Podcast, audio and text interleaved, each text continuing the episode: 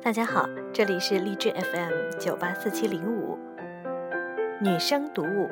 今晚我将带着你一起继续来阅读一本非常有趣的书，它的名字叫做《滚床单心理学》。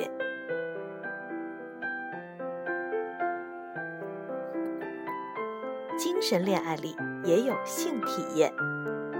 精神恋爱被有些人称为境界最高的恋爱。不知道这种看法和柏拉图是否有一些关系呢？柏拉图认为，肉体的欲望是罪恶的、肮脏的，而精神和灵魂则是高尚的、纯洁的。当人类抛却对肉体的强烈渴望，心境才能平和，而此时的精神交流才能是美好的、有道德的。很明显。柏拉图认为人应该比动物更高级。他这样的观点是倾向于用道德评判性欲，而不是去享受性欲。其实，一对正在精神恋爱的情侣之间也是有性体验的哦。这个观点足以令柏拉图们感到震惊。精神恋爱中的情侣并没有谈论有关性的话题，也不曾做任何与情欲有关的动作。为什么说他们之间依然有性的成分呢？首先，如果没有性能量的驱动，男人和女人根本不可能有爱恋的感觉。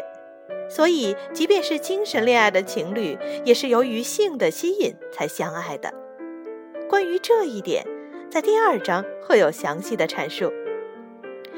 其次，在精神恋爱中，虽然两个人不曾有过性的接触，但伴侣双方会有深深的契合感，深入的精神和灵魂的交流，有时会迸发出比肉体交流更美妙的感受。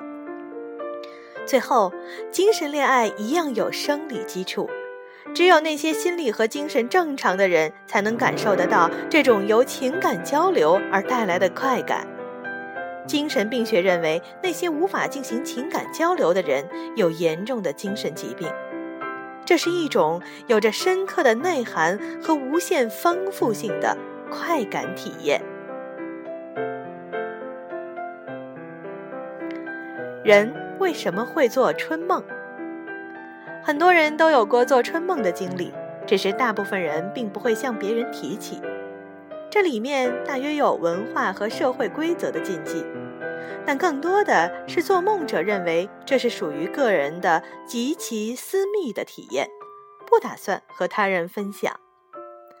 在不同年龄段的春梦者当中，没有过性经历的人更有可能梦见相貌模糊的对象，这是由于没有与性异性接触的经验，春梦的对象还可能会是同性。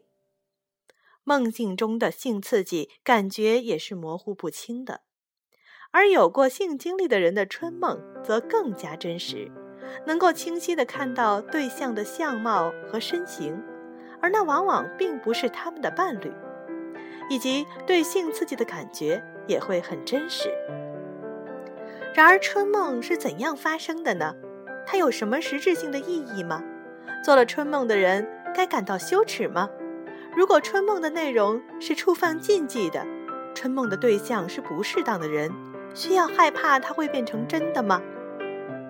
精神分析学家们认为，春梦代表了梦者清醒时的愿望。这些梦者大概是太渴望性的和谐，或者是有某些没有完成的想法和行为，而这些想法和行为往往是不被鼓励和允许的。所以就只能在梦境中出现了。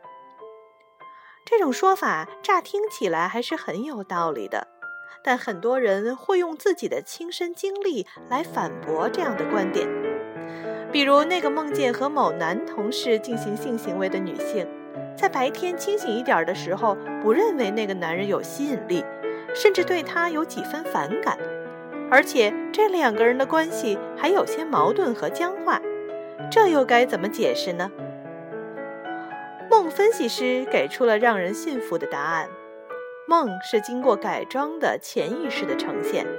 我们梦见的事物的表象，常常不是它要传达的含义本身。所以，梦是需要经过专业的翻译和解读之后，才能正确理解其含义的。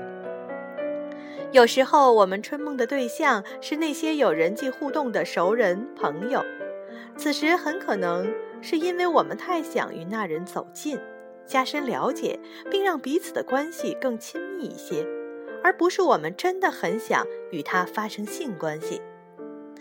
但更多的时候，春梦的对象都是很宽泛的，比如跟某个明星、不认识的美女或帅哥等。这其实是我们的身体正在进行自我调节。如果梦者有段时间都没有性生活，那么他就需要通过做春梦的方式，把多余的性能量进行释放，以使身体内部维持在一个平衡的状态。性冲动是一种自然能量，你不去关注它，并不能使它自动消失。如果你不去疏解它，它就会一直存在于你的身体里。在白天的时候，你可能忙于工作、学习及其他的社交活动，根本就无暇顾及性的冲动。到了夜晚，当我们的身心彻底得到放松，这时性能量就会有机会浮现，然后得以穿过大脑的层层把手，到我们的梦境里施展一番。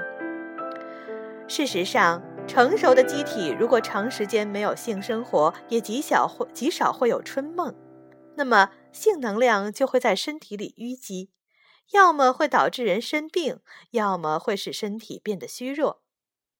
如此说来，我们还应该感谢那些五光十色的春梦，它使我们的身体及时疏导多余的性能量，让身体状态保持平衡。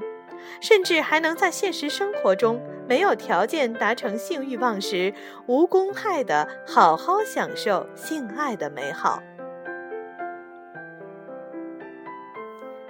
一夜情，鱼和熊掌不可兼得。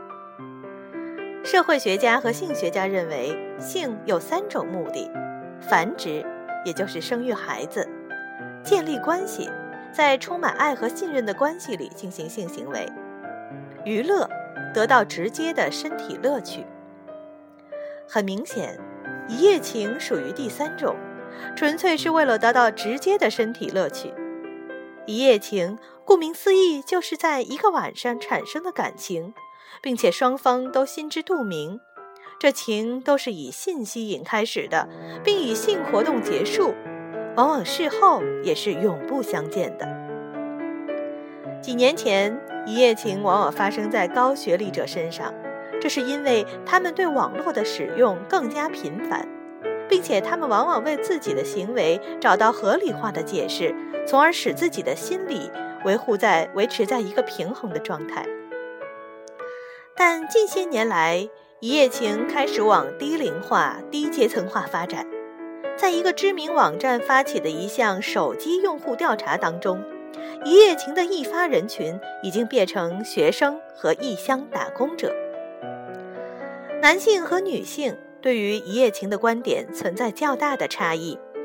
根据英国杜伦大学的一项研究发现，百分之五十四的女性和百分之八十五的男性对一夜情感觉还不错。有将近一半的女性发现，一夜情无法转为持续稳定的情感关系后，会为此而沮丧。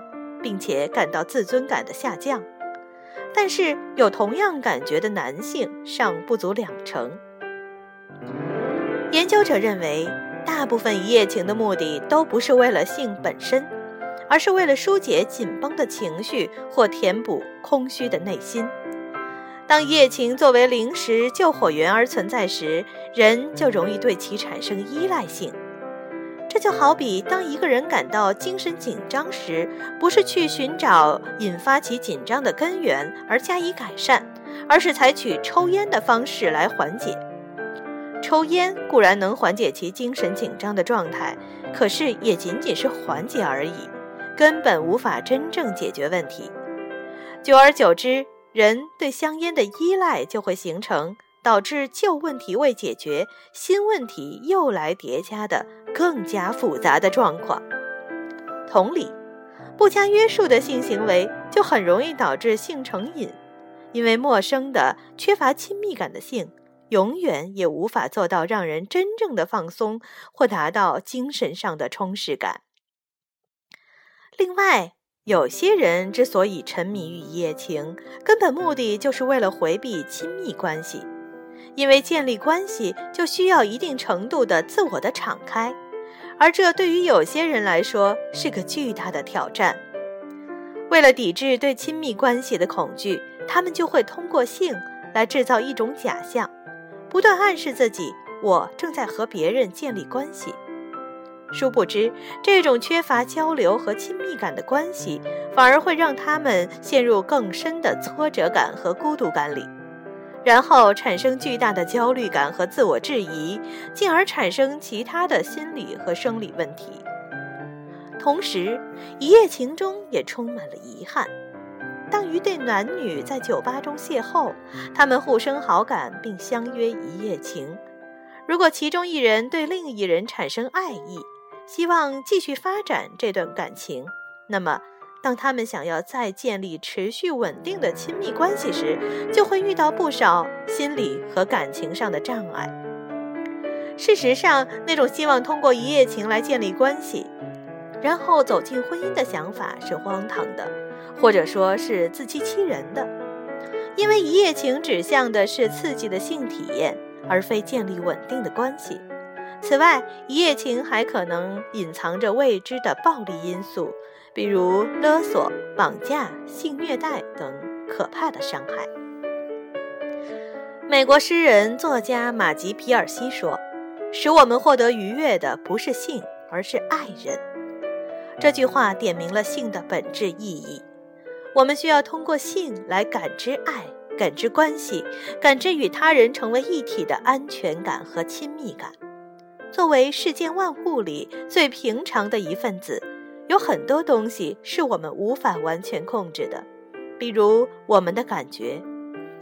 古人说“鱼和熊掌不可兼得”，用到一夜情的娱乐性和亲密关系的满足感这里也是很恰当的。